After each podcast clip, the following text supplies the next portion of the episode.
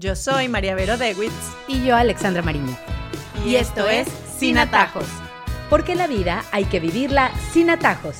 Bienvenidos a nuestro podcast. El día de hoy tenemos un tema que va en contra de lo que cree todo el mundo que es ser papá y mamá. Y es que vamos a hablar acerca de cómo educar en la edad que tengan nuestros hijos, porque todas las edades son difíciles. Yo veo a una mamá con un bebé en una fiesta que estuve la semana pasada, de grandes ya todos, y vi una carreola, yo buscaba a la mamá con el bebé. Claro, la mamá con el bebé estaba arriba tratándolo de dormir cuando había una fiesta casi con mariachis, entonces no iba a suceder. Pero entonces yo pensé a mí misma, no extraño para nada esa época, siendo muy bonita para muchas cosas, pero hoy vamos a hablar de cómo no nos vamos a dejar afectar emocionalmente ni que se nos drene toda la energía cuando llegan los problemas que le corresponden a cada una de las edades que viven nuestros hijos me drena emocionalmente la entrada a la adolescencia de mi hija mayor, me drena emocionalmente la entrada a los tres años, a los terribles dos, a los peores cuatro de mi hijo, de mi hija. Claro que nos drena como papás. Y nos dicen, y por eso decimos que vamos en contra de todo lo que te han dicho toda la vida, que es educar con amor y con empatía y con demás. El día de hoy sí vamos a darles esa dosis de no engancharse de no meterle emoción y en qué momento debemos no permitir que esas emociones nos conquisten y vuelvan el peor día de nuestras vidas por una cosita que pudo suceder, que si nosotros cambiamos el switch y entendemos lo que María Vero nos va a decir el día de hoy, de cómo hacerlo, podemos hacer que las cosas fluyan mucho mejor. Yo creo que la batalla de la educación de nuestros hijos es una batalla que requiere de mucha inteligencia emocional. Y el término inteligencia emocional es un término que a veces no se entiende mucho, ¿no? Porque ¿qué es inteligencia emocional? Es saber utilizar mis emociones y poder manejarlas, porque uno las siente y sentirlas es inevitable y siempre lo decimos cuando decimos cómo educar las emociones. Las emociones se sienten. Tú no le puedes decir a un niño no estés triste, como no le puedes decir a una mamá no estés brava. O sea, uno siente las emociones, pero cómo uno canaliza esas emociones y deja que formen parte de su vida y determinen sus acciones es lo que va a hacer la diferencia. Y muchas veces yo veo muchos papás que están completamente sobrepasados por lo que sus hijos hacen emocionalmente, ¿no? No quiere decir que no los queremos, los amamos y los educamos con muchísimo amor. El amor además no es un sentimiento ni es una emoción, el amor es voluntad. Así que el amor está fuera de todo esto. Siempre hay que educar con amor, porque el amor es querer el bien del otro y nosotros cuando educamos queremos el bien de nuestros hijos. Así que siempre, si queremos educar bien, lo tenemos que hacer con amor. Pero hablo de aquellas situaciones en las que tú estás ofendida, eh, atormentada, eh, obsesionada por cosas que tu hijo hace y que sientes que son contra ti, ¿no? Entonces, ¿cómo tú vas a dejar el cuarto así después de que yo te pedí 40 veces que lo ordenaras? Entonces tú no me quieres porque no tomas en cuenta lo que yo te digo. Ok. Ahí tú te estás implicando emocionalmente en lo que el niño está haciendo. El niño probablemente no arregló su cuarto por mil razones. Y seguro la última de esas razones es hacerte daño a ti. O, o, defraudarte, o decepcionarte, o hacerte sentir mal, ¿no? Entonces, claro, ¿qué pasa? Tus emociones hacen que tu reacción probablemente se nuble y no sea la adecuada, porque tú te estás tomando personal algo que no es personal contigo. El niño se le olvidó, le da flojera, quería jugar con otra cosa. Entonces, en vez de atacar esos problemas y hacerlos con la mente clara y decir, ok, a ti se te olvidó, ¿por qué? Porque decidiste esto, ok, ¿cómo vamos a atacar ese problema para que la próxima vez no se te olvide? Para que te acuerdes. O sea, recuérdense que estamos educando, no estamos en una batalla de a ver quién, quién sale con el corazón menos partido. Entonces, si nos concentramos en por qué me hiciste eso a mí, entonces yo ahora estoy triste, ¿no? entonces ahora vamos a... Entonces, claro, lo conviertes en una batalla de la que seguramente vas a salir drenada emocionalmente. Por eso es que es tan difícil muchas veces educar en cualquier edad, porque nos tomamos a pecho lo que nuestros hijos hacen y eso nos drena emocionalmente y no nos deja seguir. Y por eso muchas mamás están agotadas y muchos papás también, porque no sabemos controlar nuestras emociones en el momento de educar. Y tiene todo que ver esa inteligencia emocional en la que por supuesto vamos a tratar de educar a nuestros hijos, pero aquí estamos hablando de la inteligencia emocional como padres, como adultos, que era algo que además en nuestra generación no se hablaba, es algo muy reciente, entonces sí tenemos que reeducarnos en muchos sentidos para no engancharnos emocionalmente con esas situaciones. Entonces yo lo que creo que vale mucho la pena que resaltemos acá, y, y es lo que te quiero preguntar, es en qué momento elijo ser pragmático, porque eso hace que tu vida sea mucho más sencilla en tu entorno familiar, porque este es el día a día. Este casi siempre son situaciones que suceden con las eh, obligaciones que tienen nuestros hijos que hacer, con lo que tú sí estás esperando como expectativa. Entonces sí creo que tenemos que empezar a aprender como padres a ser pragmáticos. Y eso tiene mucho que ver con la inteligencia emocional. Yo creo que hay dos, situaciones o dos de realidades que nos permiten ser pragmáticas. La primera es conocernos a nosotros mismos y saber cuáles son nuestros disparadores. Yo me acuerdo estar en una terapia de grupo eh, de esto de crianza y una mamá decía, es que yo no puedo ver a mi hija llorando. Era una niña que también tenía necesidades especiales. Si yo oigo a mi niña llorando, yo lloro también. O sea, a mí me pone sumamente triste ver a mi hija sufriendo. Y era algo con lo que nosotros empatizábamos, ¿no? Y decíamos, wow.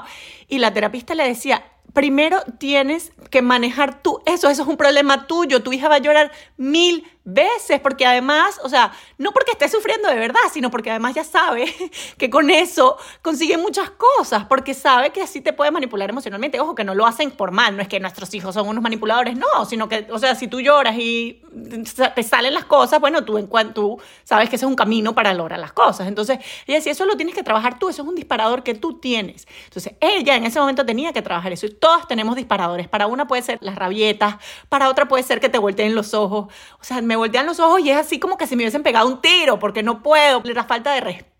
Cada una tiene ciertas cosas que nos pueden sacar de quicio. Entonces, conocer esas cosas nos permite como alejarnos, incluso salir como de, nuestro propio cuerpo y decir, ok, esto es lo que a mí me vuelve loca. Entonces, tengo que manejarlo yo. O sea, yo no puedo afectarme tanto cada vez que mi hijo se pone a llorar. Porque yo estoy educando, ¿no? Y, educar implica yo ser la adulta y no yo unirme al caos, ¿no? Y yo ponerme a llorar yo también. O sea, ¿cómo puede educar una mamá que se pone a llorar cada vez que el hijo llora? O sea, no, no puede educar bien. Entonces, esto es una de las cosas, conocer qué son las cosas que me disparan a mí, mis, sensaciones, mis sentimientos, mis emociones, para poder, no siempre las vamos a manejar, pero para poder como racionalizarlas. Y la segunda, confiar en que lo que estamos haciendo está bien, o por lo menos es lo que hemos pensado estudiado y decidido que es lo mejor. Porque ¿qué pasa? Si nosotros le decimos, estás castigada, o no puedes salir de tu cuarto, o no puedes salir con tus amigos porque hiciste esto, o te tienes que acostar ya porque es la hora, y nuestro hijo nos voltea los ojos, nos tranca la puerta, nos tira la cosa, no lo hace, lo que sea, y nosotros dudamos de que nosotros lo que estamos haciendo está bien o el mensaje que estamos mandando está bien, entonces ahí nos vamos a afectar emocionalmente porque vamos a empezar a dudar. Pero ¿por qué él me contesta sí si yo no sé si lo que estoy haciendo está bien? Mejor cambio de estrategia, mejor hago otra cosa, mejor. Entonces, claro, si no estamos seguros de que nuestro mensaje es el que tenemos que enviar o que nuestra técnica educativa es la que tenemos que hacer, entonces, claro, nos vamos a completamente afectar. En cambio, si yo sé que es la hora de dormir y que la niña puede llorar, patalear, tirar, tú le vas a decir, llora en tu cuarto, por favor, pero cierra la puerta porque es la hora de dormir y ya, y te vas a ir tan, tranquila a leerte tu libro. O sea, no vas a dar tus vueltas como ella y unirte al caos porque tú confías en que el mensaje que tú estás dando es el correcto. Obviamente, el ejemplo que estoy poniendo es muy fácil, hay cosas infinitamente mucho más complicadas, pero cuando uno confía en que lo que uno está haciendo está bien en términos educativos, bueno, la reacción del hijo no, no te afecta. O sea, la bravura de ella, la molestia de ella no te va a molestar a ti ni te va a poner brava a ti porque tú sabes que estás haciendo lo correcto. Ahora, quería tocar el tema de con quién te rodeas. Yo personalmente, como herramienta que me sirve muchísimo, es tener esas personas de confianza que tienen un punto de vista diferentísimo al mío, que yo lo sé que lo tienen. Porque como podemos saberlo en eh, un análisis de recursos humanos, sabemos que hay gente que se rige y, no sé, hay patrones de colores, entonces tú eres amarillo porque tal cosa, tú eres rojo porque tal cosa, y así es la vida. Hay mamás y papás que son más emocionales, hay otros que son más pragmáticos, hay otros que ven la vida de una forma distinta, y a mí personalmente me ha funcionado cuando estoy como atorada en un tema emocional, porque yo soy muy emocional, tener justamente esa persona que va a ver el punto de vista totalmente distinto a lo que yo veo, porque te da y te brinda claridad. Para mí esa es una herramienta, no sé qué piensas. Es una herramienta súper buena. Además que no solo, no tiene que ser incluso una persona que sea opuesta a ti. Normalmente los problemas vistos desde otra perspectiva ya eh, aunque la persona sea parecida a ti, eh, ya, ya van a ser vistos desde una manera objetiva, porque no está implicado el sujeto viendo el problema. Entonces, yo sí creo que hay que tener aquellas hadas madrinas, ¿no? A las que no necesariamente son, es que son expertas en educación, no. O sea, sencillamente son personas que puede ser tu mamá, puede ser tu hermana, puede ser una amiga, puede ser tu esposo, o sea, en muchos casos, pero sobre todo estar abierto, porque a veces, ¿qué hacemos? Y sobre todo lo hacemos mucho con, con la pareja, ¿no? Le contamos algo y cuando nos dicen un punto de vista opuesto, no, no, no, estás equivocado, así no hay que hacerlo. Entonces, claro, estamos ahí rechazando primero una visión que nos puede ayudar a entender más la situación y además estamos haciendo sentir mal a la otra persona a la cual estamos acudiendo para exponer nuestro problema. Entonces, yo creo que también hay que tener la humildad para saber que no necesariamente con todos los libros que hayamos leído, con todo lo que hayamos estudiado, probablemente muchas veces, como estamos viendo la situación, de repente no es la realidad y de repente no tenemos todas las respuestas ni siempre vamos a estar en lo correcto, ¿no? Entonces, tener la humildad de saber esta persona me está diciendo esto y si me está haciendo clic es porque tal vez tengo que hacerle caso. Creo que hay que tener mucha humildad para eso y eso también hay que trabajarlo. En todas las etapas de los hijos, siempre creo que, y, me, y creo que quiero que toquemos este tema, en el que es importante resaltar tres cosas que para ellos les va a hacer la vida más fácil y a nosotros entenderlas también nos va a hacer la vida más fácil. Y uno es acerca de sus derechos, otro de sus obligaciones y otros de sus privilegios.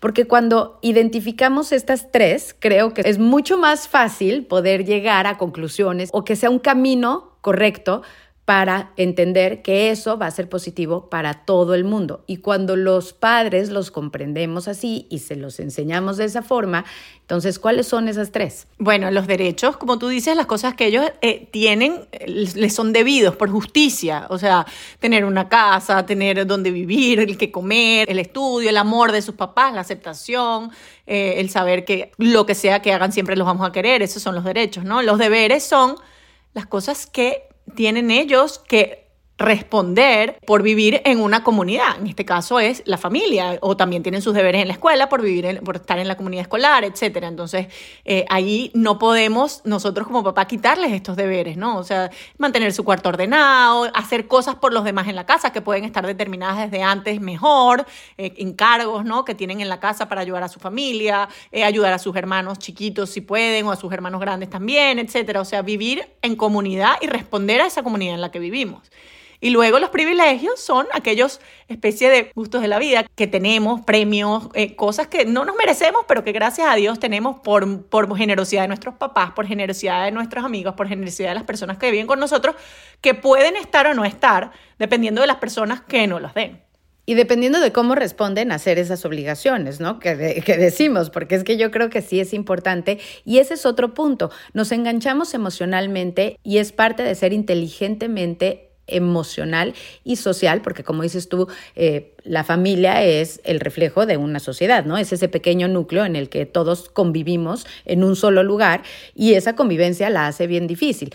Pero el tú poder tener claridad en que todos, chiquitos o grandes, tienen un rol específico en el buen funcionamiento de esa familia y entre más temprano, creo yo, lo empieces a instituir con tus hijos es mejor, de acuerdo a sus propias capacidades, ¿no? Yo me acuerdo mucho de eh, la cancioncita aquella que dicen en los niños chiquitos del recoger, pero uno les enseña a cómo deben empezar a hacer sus pequeñas contribuciones a la familia.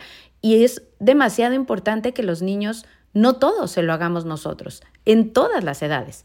Claro, y esto es parte de lo que hablábamos de quitar las emociones, porque si nosotros logramos ver el sistema familiar, eh, nuestro método de crianza, como con unas leyes un poco más universales o objetivas, nos ayuda mucho más a la hora de educar, quitar los privilegios, como tú dices, o sea, yo no te voy a quitar la comida, yo no te voy a botar de la casa, pero bueno, si de repente este celular que te di, que te lo di yo y te lo pago yo, pues de repente no, no lo vas a poder usar. Entonces esos son privilegios que de repente, sin drama, sin pegarnos gritos, sin tirarnos la puerta, sin agarrarnos por las mechas, eh, bueno, son privilegios que pierdes, ¿no? Pero claro, tienes contigo la seguridad de que esto es un sistema que funciona así. Y mientras ellos lo sepan, también mejor, porque yo siempre he dicho, cuando nuestros hijos saben qué esperar, ellos son más libres, porque ellos pueden tomar decisiones libremente sabiendo las consecuencias. Entonces, si yo sé, igual pasa en el colegio, o sea, si yo sé que si yo no llevo la tarea tengo cero, el momento que yo decido no hacer la tarea, ya yo sé cuál es la consecuencia en la casa, no siempre pasa así, porque obviamente la vida es vida y cosas pasan, pero mientras yo sé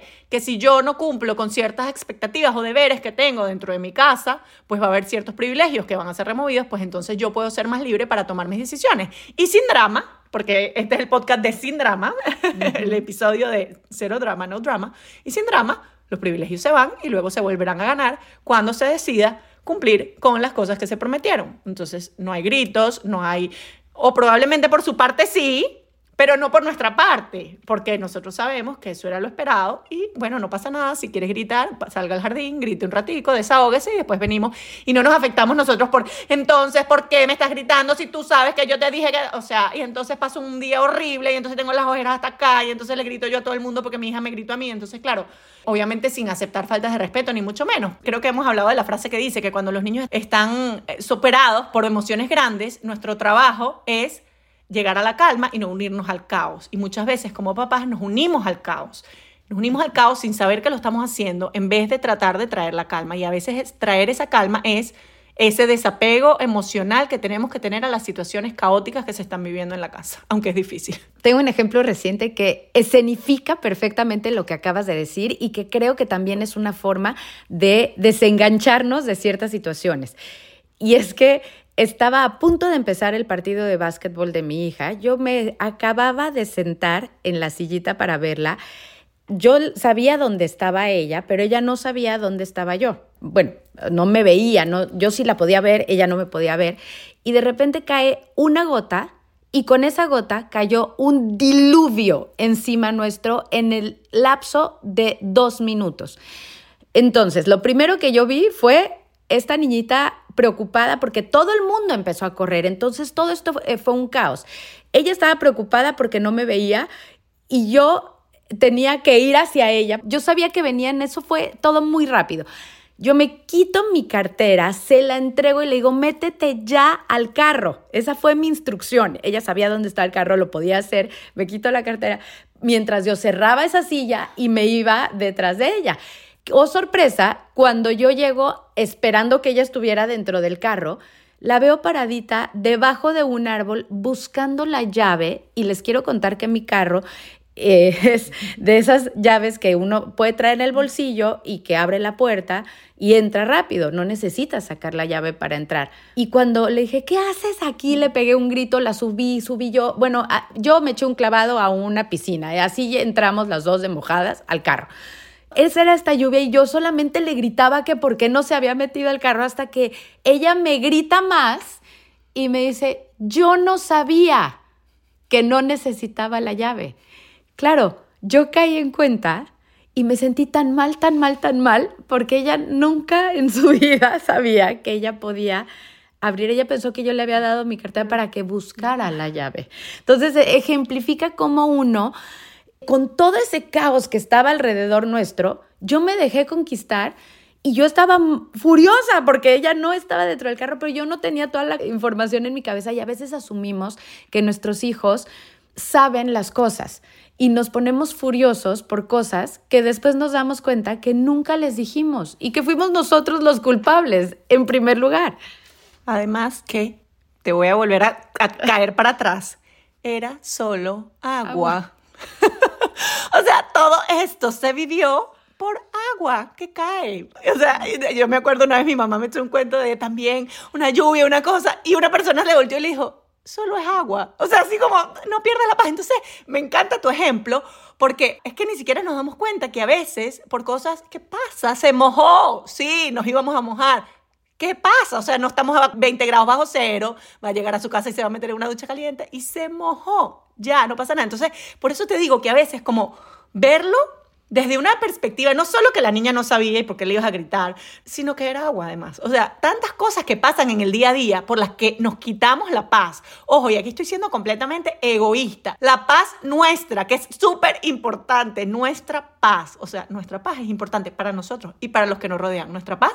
Y nos la dejamos quitar por cosas que no pasa nada, no pasa nada. Entonces, claro, a veces como verlo desde otra perspectiva nos dice, oye, también vive la vida, o sea, no vivas tan angustiada, pero claro, en ese momento, ¿qué pasa? Y es que me encanta ese ejemplo que pusiste, es buenísimo, porque todo el mundo corría. Y tú corriste como todo el mundo porque te dejas llevar. Y eso pasa muchas cosas en la vida también. A mí me pasa.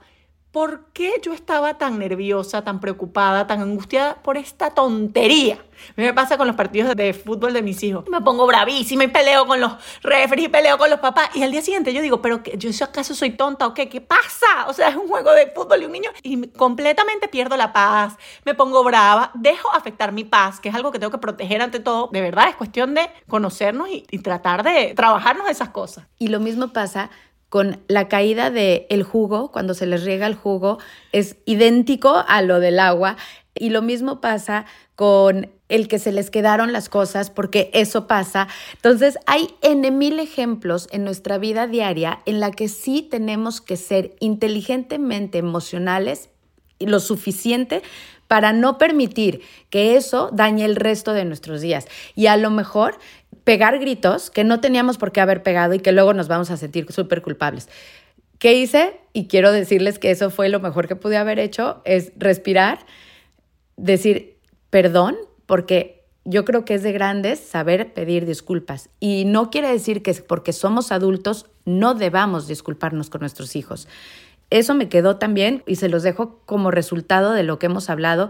Creo que también ser emocionalmente inteligentes es saber disculparse y saber dar un paso atrás cuando nos equivocamos, sobre todo con los que amamos. Eso que dijiste de que cuando se derrama el vaso de agua, creo que es un ejercicio que nos podemos poner esta semana. La reacción inicial es inevitable y siempre la vamos a tener, ese... ¡Ah! Pero pararte y decir, no pasa nada ese cambio, tener ese cambio en nuestra familia, cuando pasan ese tipo de accidentes, es del cielo a la tierra. A mí me ha pasado y lo he vivido y cambia la relación con los hijos, cambia el clima del hogar, porque en vez de pegar gritos por algo que bueno, o sea, que no pasa nada, se limpia y ya, uno además lo vocaliza, no pasa nada. O sea, el decir no pasa nada, el repetir no pasa nada, propónganselo porque ayuda. Y de verdad, eso después uno lo ve traducido en sus hijos yo no sé si he contado este cuento y perdón si está muy largo. Eh, una de mis hijas hizo una calabaza de estas de Halloween y la pintó, la cortó, no lo hizo espectacular. Y resulta que la chiquita se la agarró y la tiró al piso y la destruyó. Todo lo que ella había hecho lo destruyó. Y yo con el pánico de que esta niñita iba a llorar. Y, mi hija lo agarró, volteó la calabaza y me dijo, mami, ahora la voy a hacer por el otro lado. Y yo creo que eso me enseñó mucho a mí, de decir, no pasa nada, por el otro lado, lo hacemos por el otro lado. Y la vida sigue y no pasa nada.